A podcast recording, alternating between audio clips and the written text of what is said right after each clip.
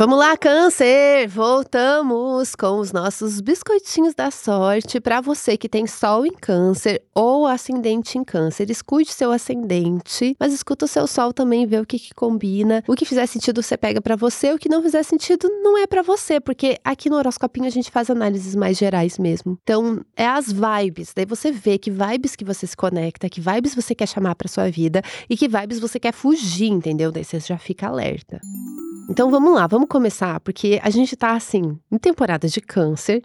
A principal coisa que tá acontecendo é que o sol tá em câncer, faz favor, né? Vamos comemorar, vamos ficar com nossos amigos, nossos amores, vamos fazer alguma coisinha, vamos ficar perto de quem a gente ama, da família que a gente tá construindo, né? Dos, dos nossos amigos que a gente chama de família, assim, vamos ficar pertinho mesmo, porque esse é um momento especial, é, é para quem tem o sol em câncer, é o seu aniversário, então é importantíssimo, tá bom? Esse evento que acontece aconteceu, você nasceu, tem essa vida. Por mais que a gente reclame da vida às vezes, né? Mas é um evento, então temos que comemorar.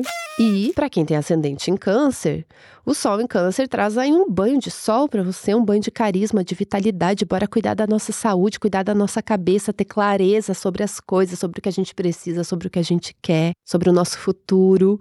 Então também vale a pena encontrar motivos para comemorar e ficar pertinho dos seus amores, dos seus amigos, das pessoas que você confia, de quem te dá apoio, de quem você apoia, tá? Isso é o principal dessa semana. Assim, eu podia até assim, ó, pronto, fechei que horoscopinho, não tem mais nada.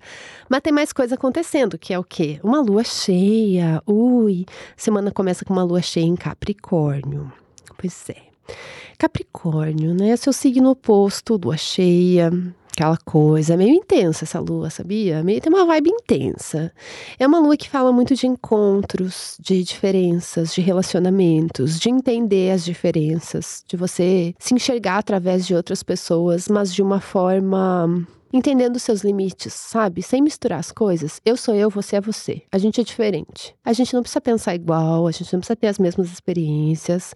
Às vezes é até bom, assim, você se estranhar também, você se ver de um outro ponto de vista, mas a pessoa é a pessoa, cada um tem a sua opinião, tem a sua visão. A gente não precisa ser todo mundo igual, pelo amor de Deus. Então traz muito essa coisa da diferença, até do estranhamento. Eu acho que esse é um astral, assim, para se estranhar ou para estranhar as pessoas. Tem alguma coisa de estranhice, de esquisitice. Eu amo coisas estranhas, né? Então eu acho que essa é uma vibe boa. Mas essa também pode ser uma vibe que traz desconforto para algumas pessoas, assim, coisas que não são tão familiares.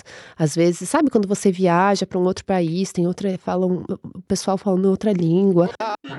Ou mesmo outro estado, outra cidade as pessoas têm as suas piadas próprias, piadas internas que você tá por fora. Esse sentimento de tipo assim, ai, não tô entendendo, tô boiando.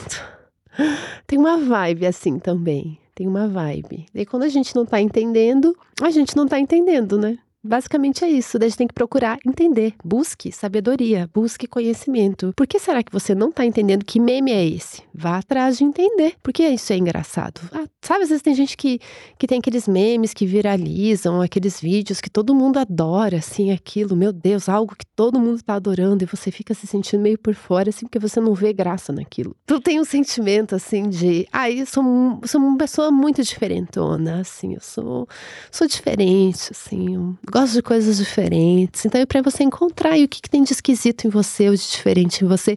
Esquisito no melhor sentido também, tá? Não que eu acho que tem que ficar, não gostar do, das coisas que as outras pessoas gostam, não é nada disso.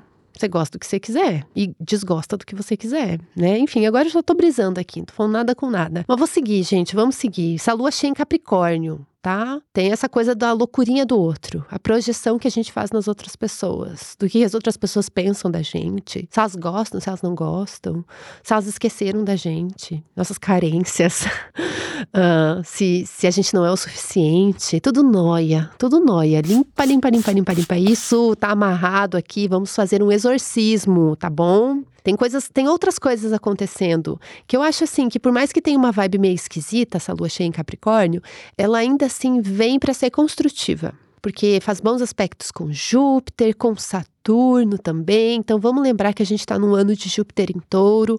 É um, um ano muito para você ficar perto de amigos, para você resolver as coisas amigavelmente. E a gente está com Saturno transitando em peixes, que é uma novidade desse ano também, trazendo assim mais rigor para o seu pensamento, para suas crenças. Porque não dá para ficar acreditando em qualquer bobagem que você vê ou escuta na internet.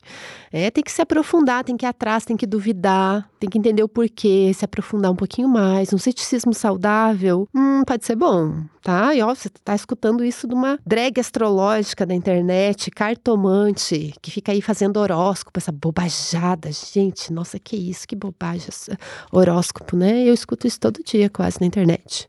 Alguém falando que é uma bobajada. Mas eu gosto do meu mundinho bobinho também, e eu acho que a astrologia tem uma filosofia muito antiga. Às vezes as pessoas perdem, porque a gente fica muito nessa coisa, ai, kkk, kikiki, internet engraçadinho, mas a, astrologia, ela tá conectada com um pensamento muito antigo. Então tem alguma coisa muito especial e muito intrigante. Eu acho que isso aí já vale uma espiadinha entendeu? Só porque é intrigante. É isso. Agora vou tirar um tarozinho da lua cheia. Hoje eu tô falando muito, tem muitas coisas.